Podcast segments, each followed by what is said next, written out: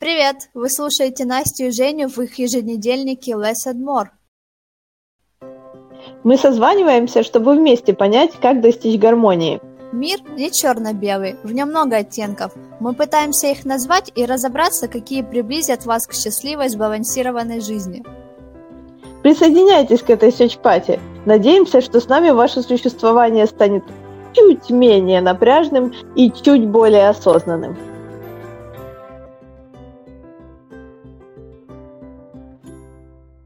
Всем привет, с вами Настя и Женя и подкаст Less and More. Всем привет! Тема нашего сегодняшнего подкаста — это гаджеты и то, как э, они облегчают нашу жизнь, и в то же время, как мы от них зависим, и как с этим бороться. И... Да, посмотрим, как мы отражаемся в этом черном зеркале и как оно нами управляет, наши замечательные экраны. Ну и давай начнем с простого вопроса, Женя. Как ты считаешь, ты сильно зависишь от э, гаджетов? Или ты можешь как-то контролировать, сколько времени ты проводишь за экраном? Ой, ну мне кажется, что я абсолютно зависима от интернета, от экранов, от своего ноутбука и телефона, особенно от телефона. И в последнее время, мне кажется, я стала чуть больше отпускать, но, скажем так, до карантина.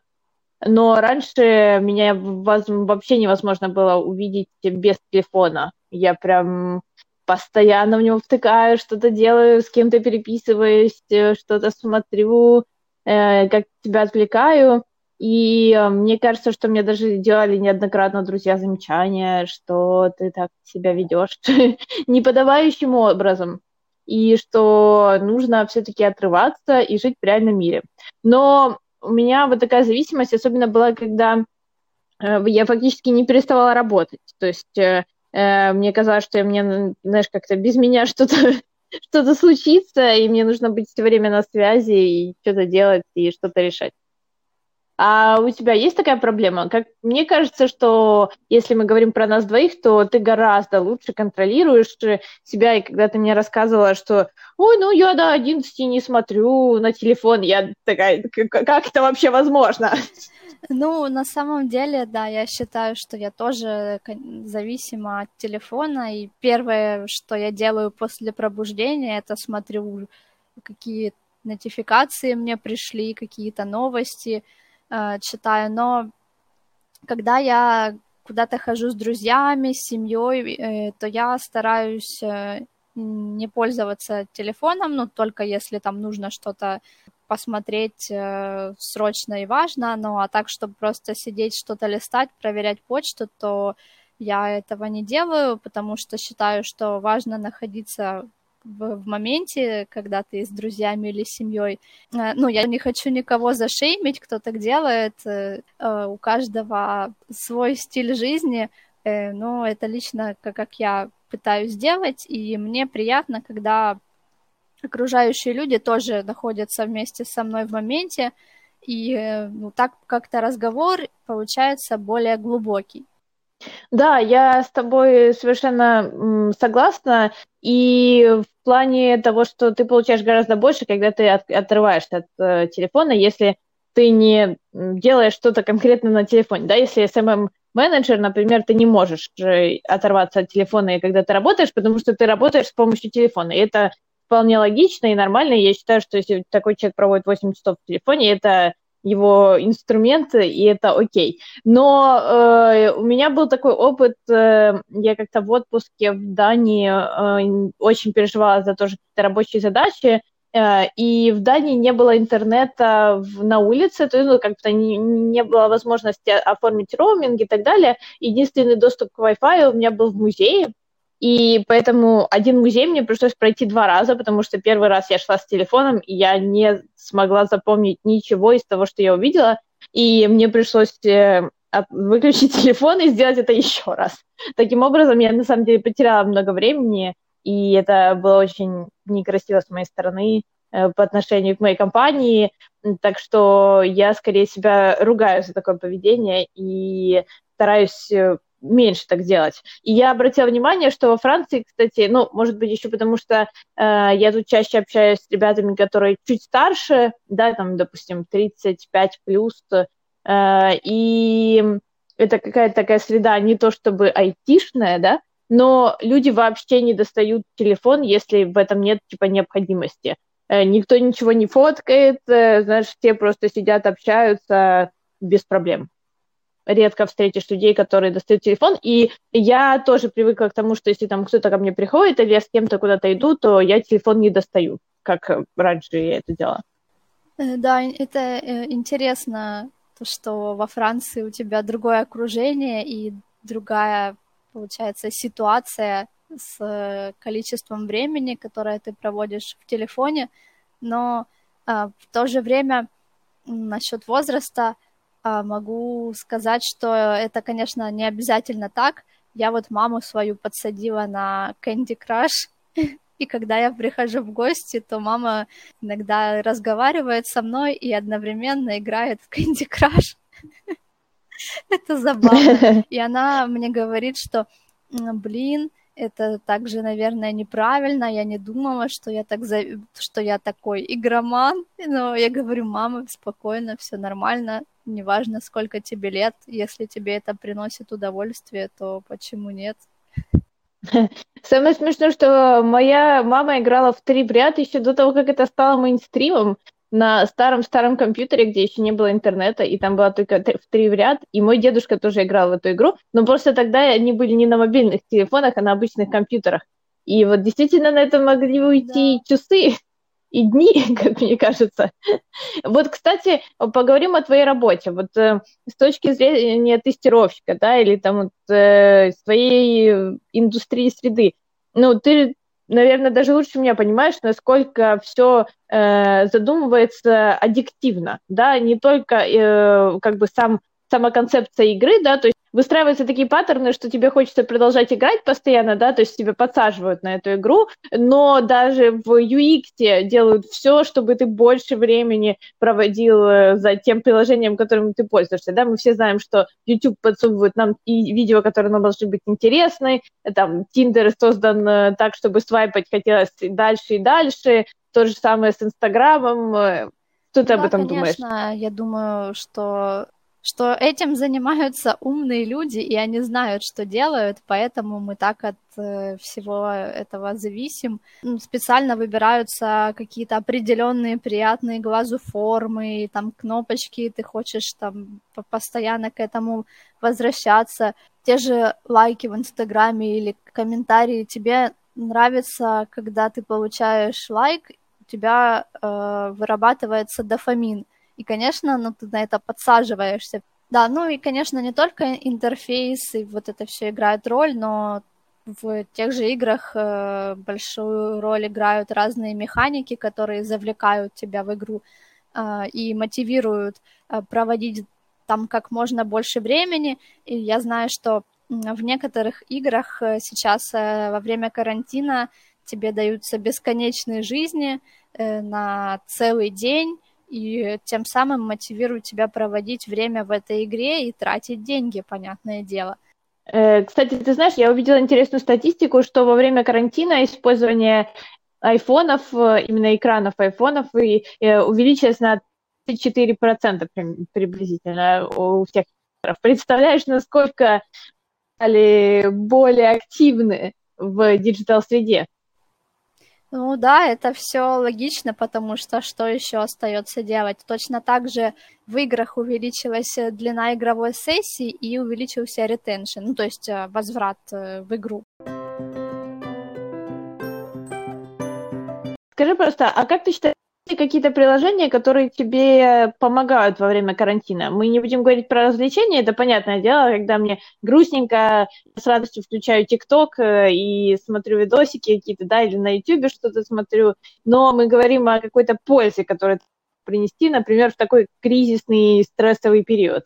Но я не могу сказать, что во время карантина я стала больше пользоваться какими-то определенными приложениями. У меня есть э, приложение, по которому я периодически делаю э, зарядку. Возможно, какими-то такими приложениями для физической активности сейчас пользуются чаще, потому что нет возможности пойти в зал или пойти побегать э, во дворе, потому что это, ну, по идее, запрещено, но некоторые люди все равно ходят. Но в целом э, из таких э, полезных приложений э, могу назвать Maps.me, очень помогает в, во время путешествий. Это карты, которые работают без интернета, и можно, допустим, сделать карту в Google картах, какие-то отметки нанести, и потом перенести все эти отметки в Maps.me, и ты уже можешь ходить по городу, у тебя там будут отмечены какие-то кафе, места, то есть это очень удобно.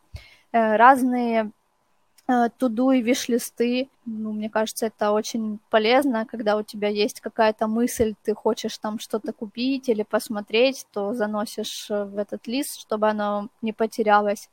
Ну и так как телефон у тебя всегда под рукой, это удобно. Еще из полезного есть э, разные приложения, которые э, построены по принципу помодора таймера. Э, из таких, что я использую, это приложение Forest. тебе, например, надо сконцентрироваться на какой-то задаче, которая не связана с твоим телефоном, и ты хочешь, чтобы он тебя не отвлекал.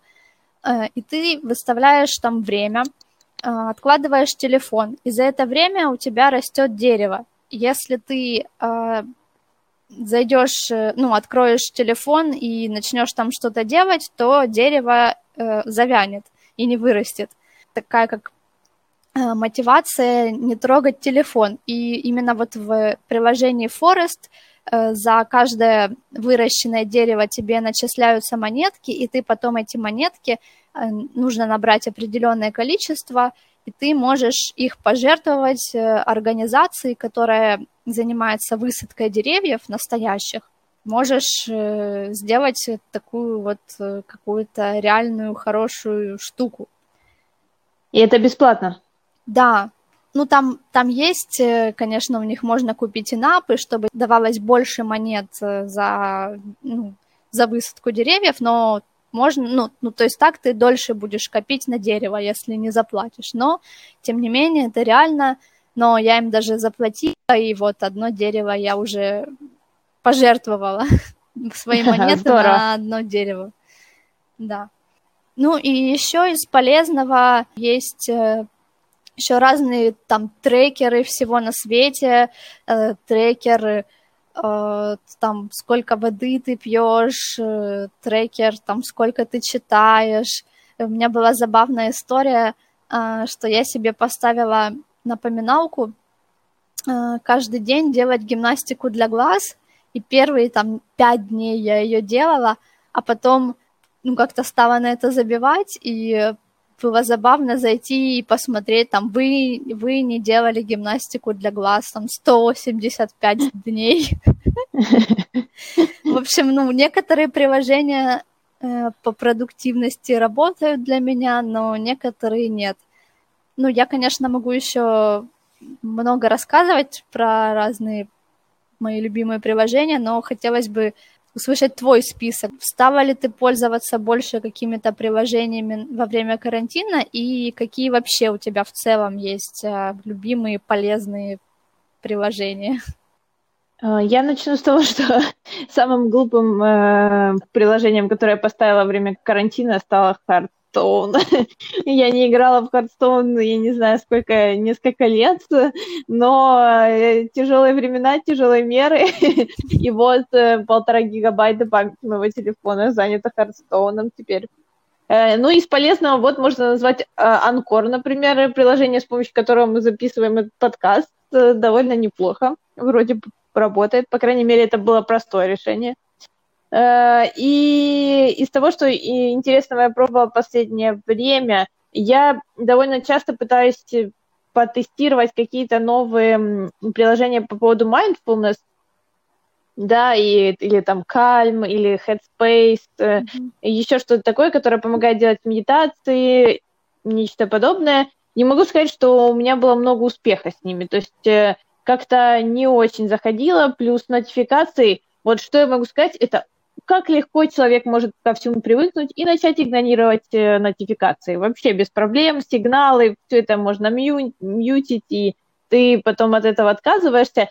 И, кстати, с другой стороны, я хочу сказать, что, наверное, немножечко контролировать мою аддикцию мне помогает то, что у меня нотификации активные стоят только на Telegram. То есть Telegram, где я общаюсь с реальными людьми, от, близкими, от которых я хочу получать, скажем так, сообщения, и мессенджер в Фейсбуке, где мне просто реже пишут, там я вижу, когда мне что-то написали или что-то мне пришло, э, и, может быть, моя почта. Все остальные приложения, у меня всюду нотификации отключены, мне ничего не может э, навязать чтобы я его открыла, скажем так. Это только моя, моя, личная инициатива.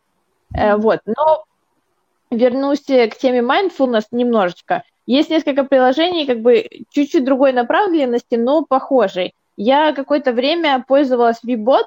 Это считается довольно полезная штука э, для саморефлексии и работы со своими эмоциями.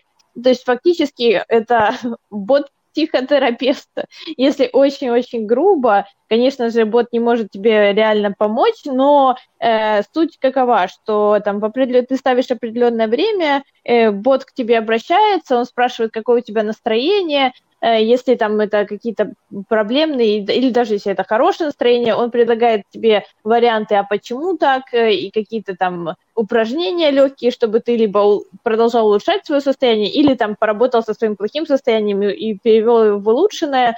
Э, я где-то месяцем пользовалась. Мне довольно было интересно, потому что там есть очень классные упражнения, которые помогают разобраться в себе, увидеть свои там хорошие качества какие-то или что-то новое о себе узнать. Но я забила него, когда он начал глючить, он там должен тебе показывать как бы типа динамику, как менялось да, за этот период твое настроение, и у него как-то оно стало обнуляться, меня это стало раздражать, э, и я на него забила теперь он с, с грустью Вибот мне тоже говорит, как, знаешь, «Э, как давно ты со мной не общался, мне грустно. Но э, в отличие от Вибота есть другое приложение, которое называется «Кактус», э, и оно тебе раз в какой-то период, типа раз в неделю или сейчас во время карантина чуть чаще задает всякие вопросы на саморефлексию, которые помогают тебе определить с твоими ценностями, улучшить продуктивность. И мне это приложение очень нравится. Там небольшие карточки, э, какие-то умные мысли условно. И вот эта мысль и главный вопрос, на который тебе нужно ответить. Ты можешь там писать записки, если хочешь. Я этого не делаю, но можно это делать. Э, и оно рассказывает тебе, какую часть твоей жизни, можно сказать, ты немножечко улучшил, ответив на этот вопрос. Вот. Ну, из того, что я, чем я еще пользуюсь на постоянной основе, это приложение Ева, которое ведет э, календарь твоих менструаций, чтобы mm-hmm. было понятно, когда у тебя там приближается цикл, или там, может быть, меня это, меня это немного успокаивает, когда у меня плохое настроение. Я пытаюсь посмотреть, не связано ли это с моими гормонами, не управляют ли они мной сейчас. Э, и еще я периодически проверяю свой, э, типа, пульс, когда мне кажется, что у меня сильно быстро бьется сердце, а потом я смотрю, что, а нет, это в пределах нормы, расслабься и спи уже, пожалуйста.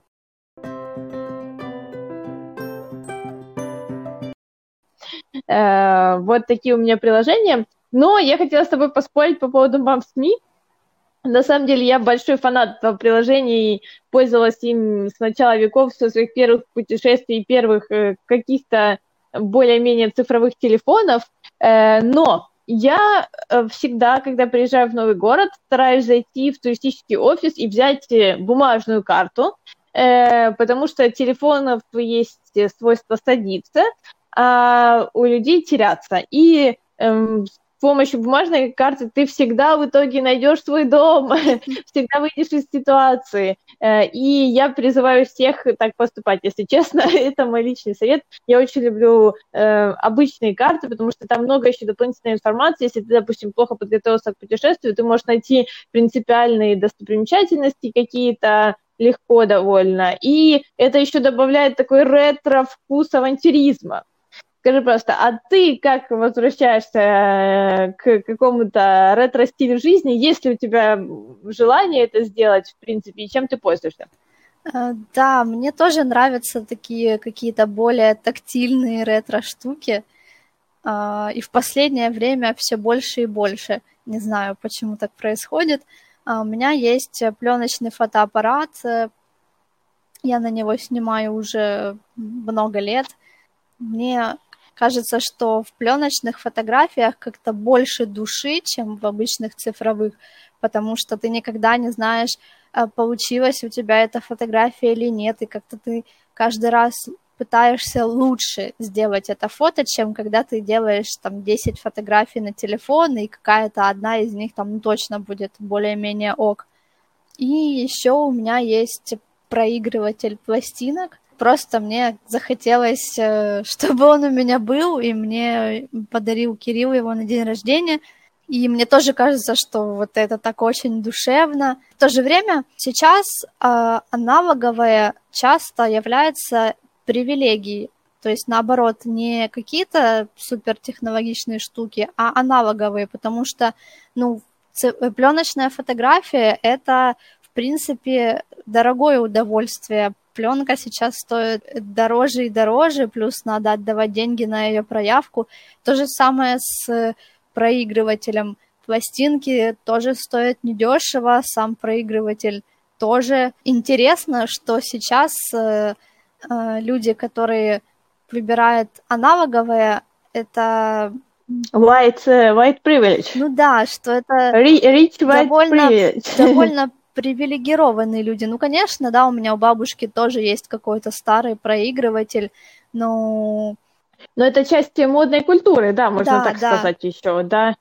Это часть какой-то хипстер-культуры, что-то такое, что могут себе позволить те, на самом деле, том, писать в том же Манескине, на самом деле, не, не дешевое удовольствие, да, э, как одно из атрибутов хипстерства. Ну да, то же самое книги в бумажном варианте, в какое-то красивое издание может стоить ну, намного дороже, чем э, это, эта же книга в электронном варианте. Или ты можешь даже просто оформить подписку, и это будет еще дешевле. Мне кажется, происходит такой интересный шифт э, в обратную сторону, в сторону аналогового. И я читала э, статью в New York Times, которая называется Human Contact is now a luxury good. В этой статье э, рассказывается о том, что сейчас а, богатые люди, наоборот, стараются уйти от экранов, и это считается показателем статуса. То есть экраны, они делают э, любой опыт более дешевым. У тебя нет каких-то, э, допустим, тактильных ощущений, ты не чувствуешь запаха. Когда в школах устанавливают экраны, ну, планшеты, и дети занимаются по ним, Э, сейчас уже считается, что это не, классно, а лучше это какой-то такой человеческий опыт.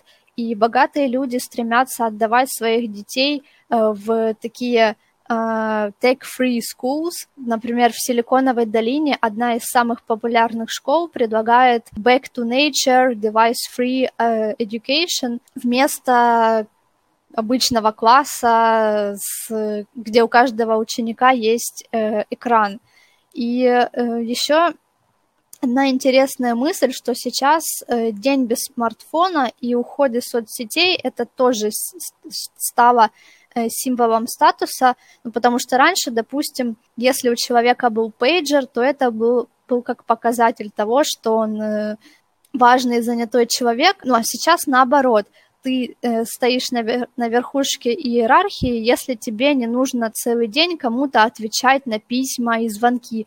Это как бы они тебе отвечают. Проводилось исследование, которое показало, что богатые люди, ну, я так подозреваю, это в Америке, э, тратят больше денег на, допустим, путешествия, на походы в кафе, чем на приобретение товаров. А, ну, Facebook, он для всех, Facebook, он для всех одинаковый, независимо от того, богатый ты или бедный.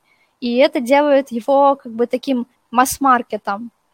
Ну и считается, что проводить время в, в соцсетях это не очень, э, ну это не здорово, точно так же, как и, э, допустим, курить и пить газировку, да, это тоже считается таким же ну, мавитоном, да, среди богатых людей. И э, богатые люди намного меньше ну, курят и пьют газировку, чем бедные. Ну и э, логично, что они проводят меньше времени в соцсетях. Что ты об этом думаешь? Ты согласна, что уход от экранов это как э, символ статуса? Мне кажется, что это уже какая-то, знаешь, третий, третий этап э, статусности. То есть э, сначала ты бедный, у тебя нет ничего, потом ты бедный, у тебя появляется что-то, да, ты как-то ты можешь выйти в Facebook, потом какой-то следующий этап, это когда ты можешь все свои задачи автоматизировать. Например, посудомойка, куча приборов на кухне, да, то есть, э, ну, твоя жизнь становится гораздо легче с помощью гаджетов, то есть об этом не стоит забывать.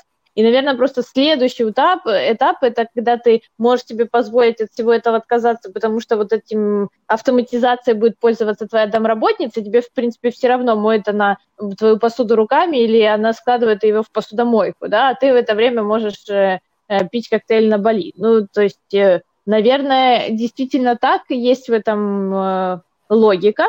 Э, и либо, как ты считаешь, э, ты согласна со мной, что некоторый уровень автоматизации все еще является признаком статуса? Э, да, я согласна.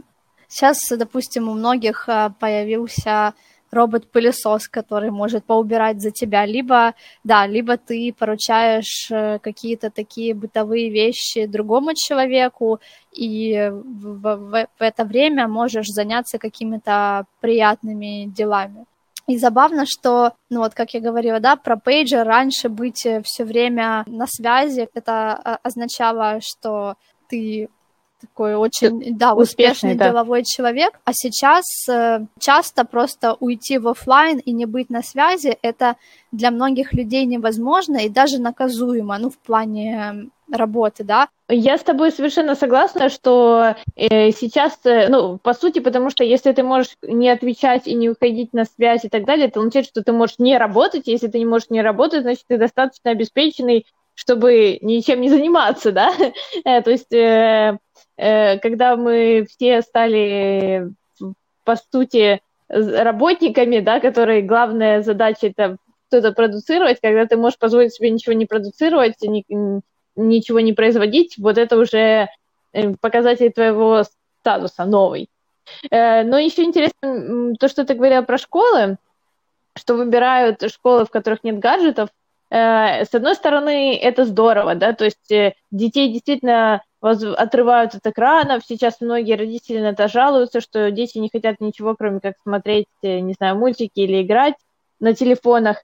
Э, и если говорить о всяких digital э, досках, я, знаешь, сразу вспомнила запах мела в школе, например, да. Для меня это почему-то сейчас воспринимается как что-то скорее приятное какая-то ностальгическая нотка, как и любой запах, который ассоциируется у нас с воспоминанием, Э, это что-то особенное. Но с другой стороны, нужно же учесть, как много цифровые решения могут э, добавить к нашему образованию. Всякие VR-решения, да, очки, которые могут показать нам сражение, как оно происходило, историческое какое-то. Э, если мы приезжаем на экскурсию, смотрим на старый замок и там через планшет видим, каким он был э, тысячу лет назад, мне кажется, что это большой плюс на самом деле. И хотя мы хотим увидеть э, замок э, старинный, э, или там его реальные развалины, потрогать, потрогать эти, пощупать старые камни,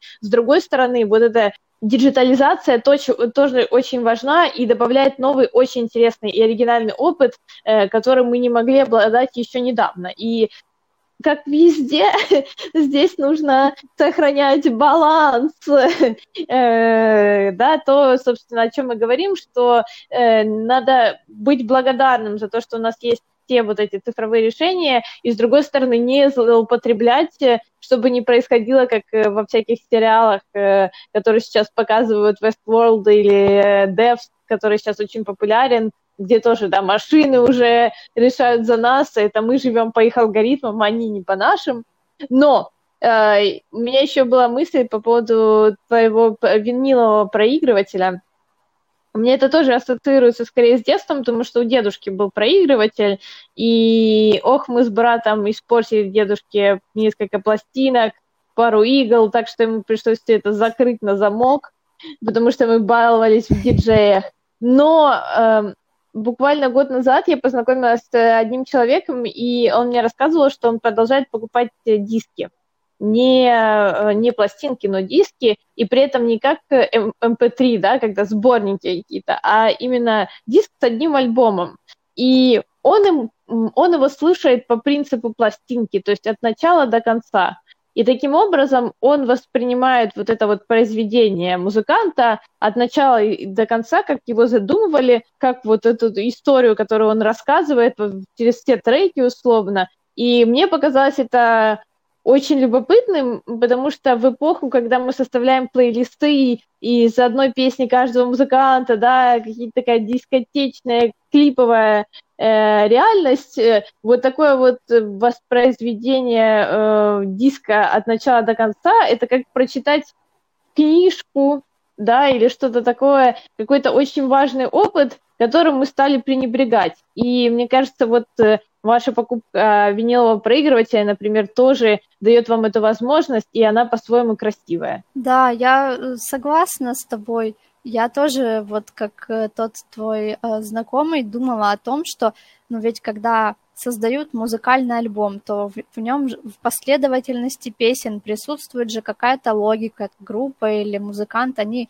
э, думают, вот в каком именно порядке расположить эти песни так, чтобы вышел какой-то рассказ. Так что да, это, это интересно воспринимать э, музыкальные альбомы вот заново, да, как в детстве.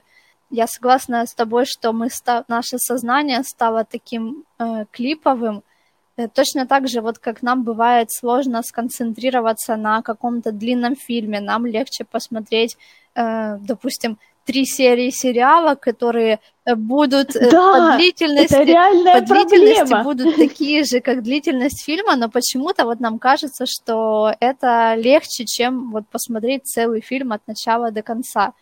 С вниманием, да, какие-то, получается, уже тоже проблемы появляются. Да, действительно, изменения. Я тоже вот, э, наверное, этой зимой обратила внимание, что я посмотрела очень мало фильмов успешных 2019 года, потому что я настолько подсела на, на сериалы, э, что вот как бы мысль о том, что мне нужно высидеть трехчасовый фильм, вот она несознательная, но она какая-то неприятная.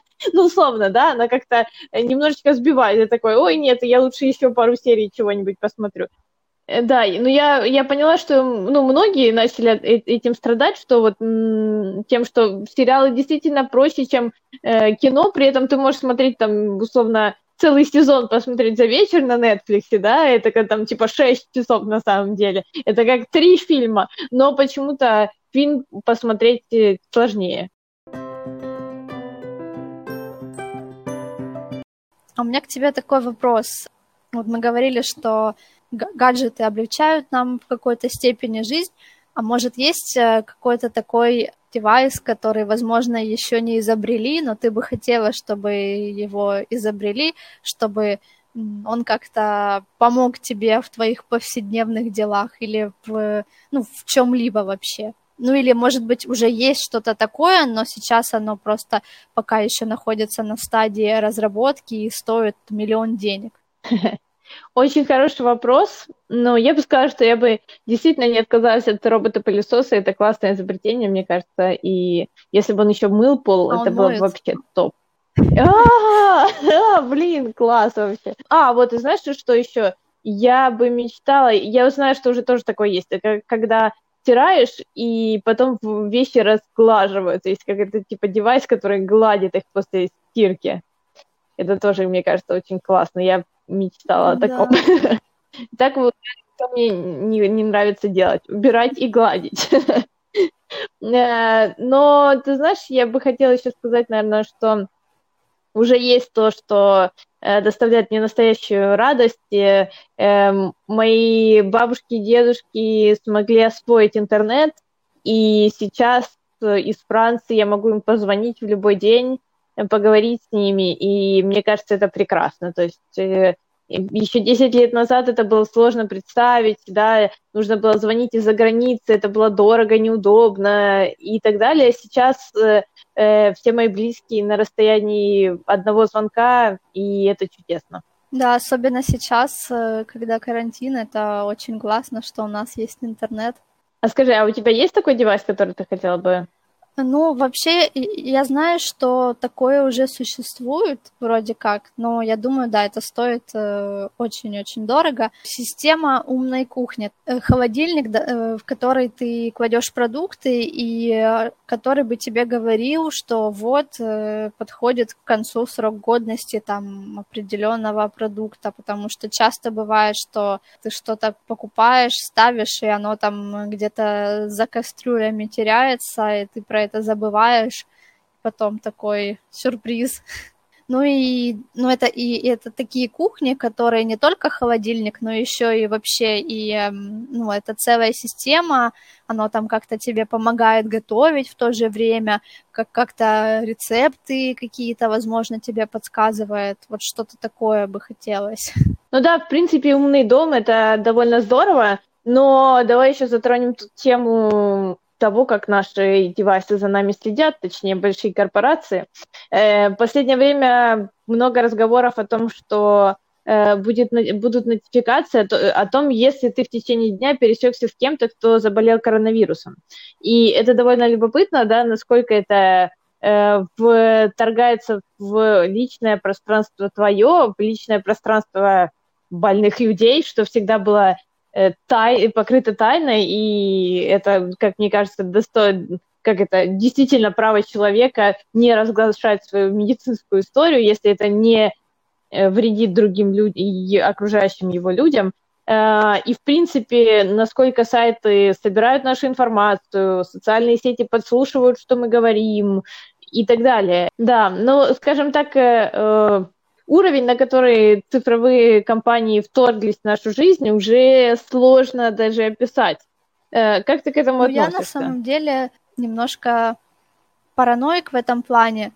Uh, ну, не то, что я прям как-то стараюсь э, супер сильно шифроваться, но у меня на ноутбуке заклеена веб-камера, и часто, когда какие-то приложения спрашивают э, доступ к моей локации, я часто отказываю, потому что не хочу, чтобы э, это приложение за мной следило. Но да, я э, часто замечаю, что я гуглю что-то, а потом вижу рекламу того, что я нагуглила где-то, или даже бывало такое, что я просто подумала о чем-то, не то, что я даже это где-то озвучила, а просто подумала, и каким-то образом потом я увидела эту рекламу.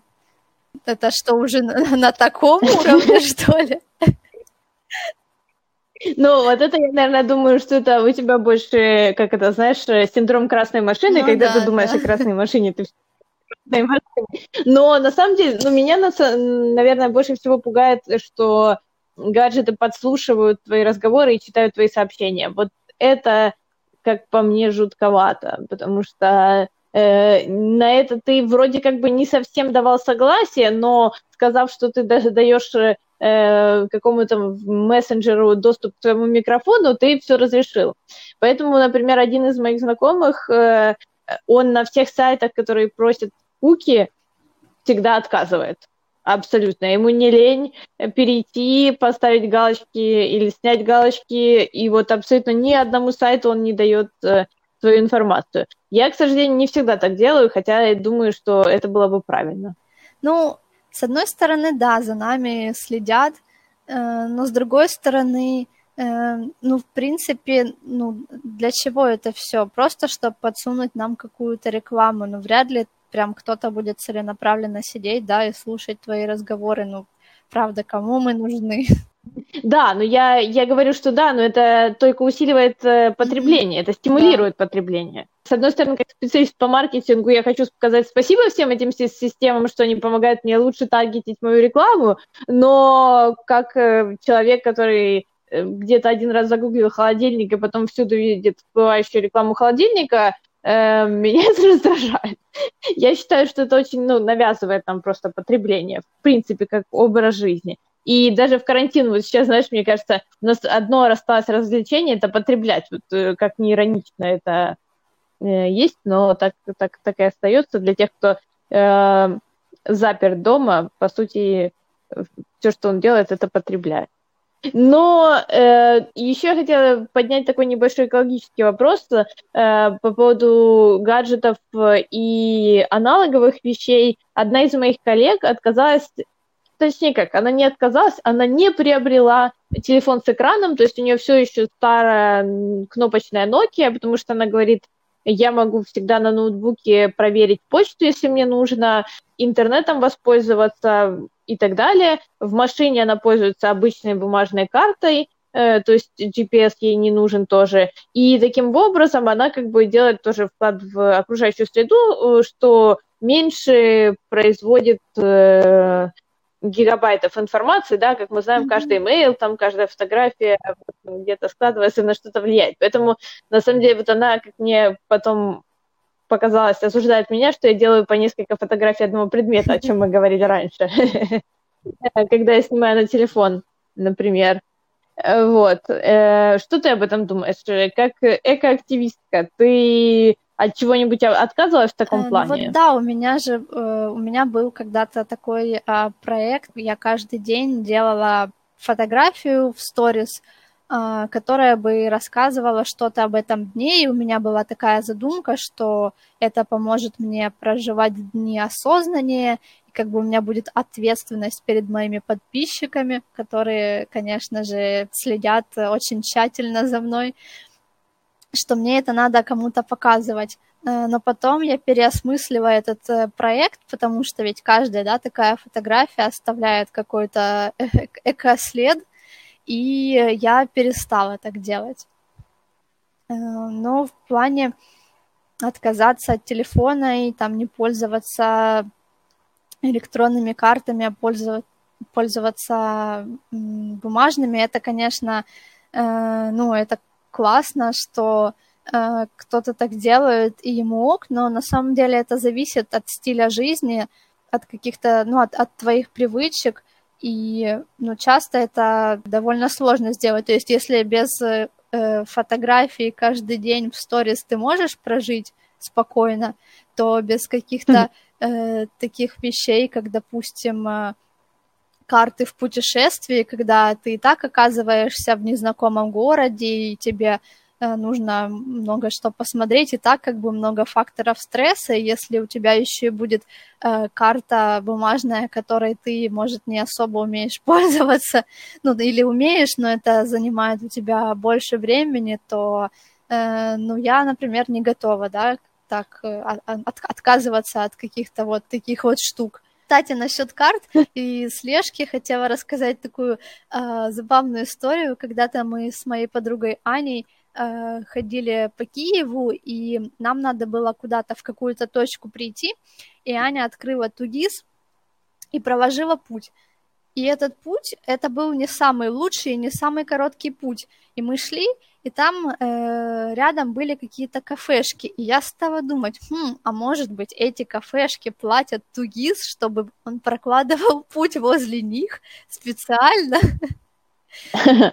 На самом деле, насчет э, цифровых карт еще есть такая проблема, что люди часто, когда идут э, по Google карте, условно, они часто следят за маршрутом и не смотрят по сторонам. То есть это лишает их приятной возможности потеряться, поблуждать или найти что-то, увидеть. И э, многие путешественники этим страдают. И я как э, агитатор за более медленное и осознанное путешествие. Очень расстраиваюсь, когда так происходит, когда человек идет из точки А в точку Б, от Венеры до Джаконды и не смотрит по сторонам. Э, то есть очень важно отрываться от экрана, и я думаю, мы закончим этот выпуск мыслью о том, что как бы гаджеты нам не помогали, это очень здорово, мы это очень ценим, но иногда нужно делать дни digital детокса. Да, я с тобой э, согласна. Мне еще очень нравится идея, никогда так не делала, конечно, но мне очень нравится идея не брать в руки телефон э, час после пробуждения, а потратить это время на какие-то приятные дела, может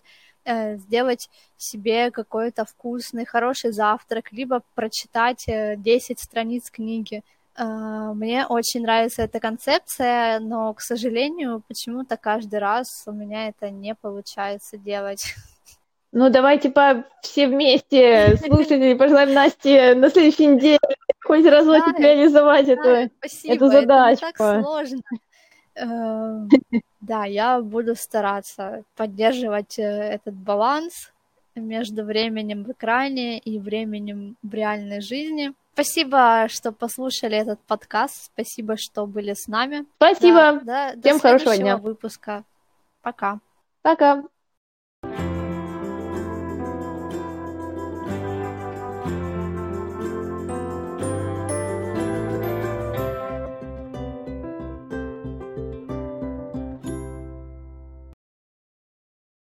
слово гаджеты, оно просто такое, типа, странное. Смартфоны, девайсы, да.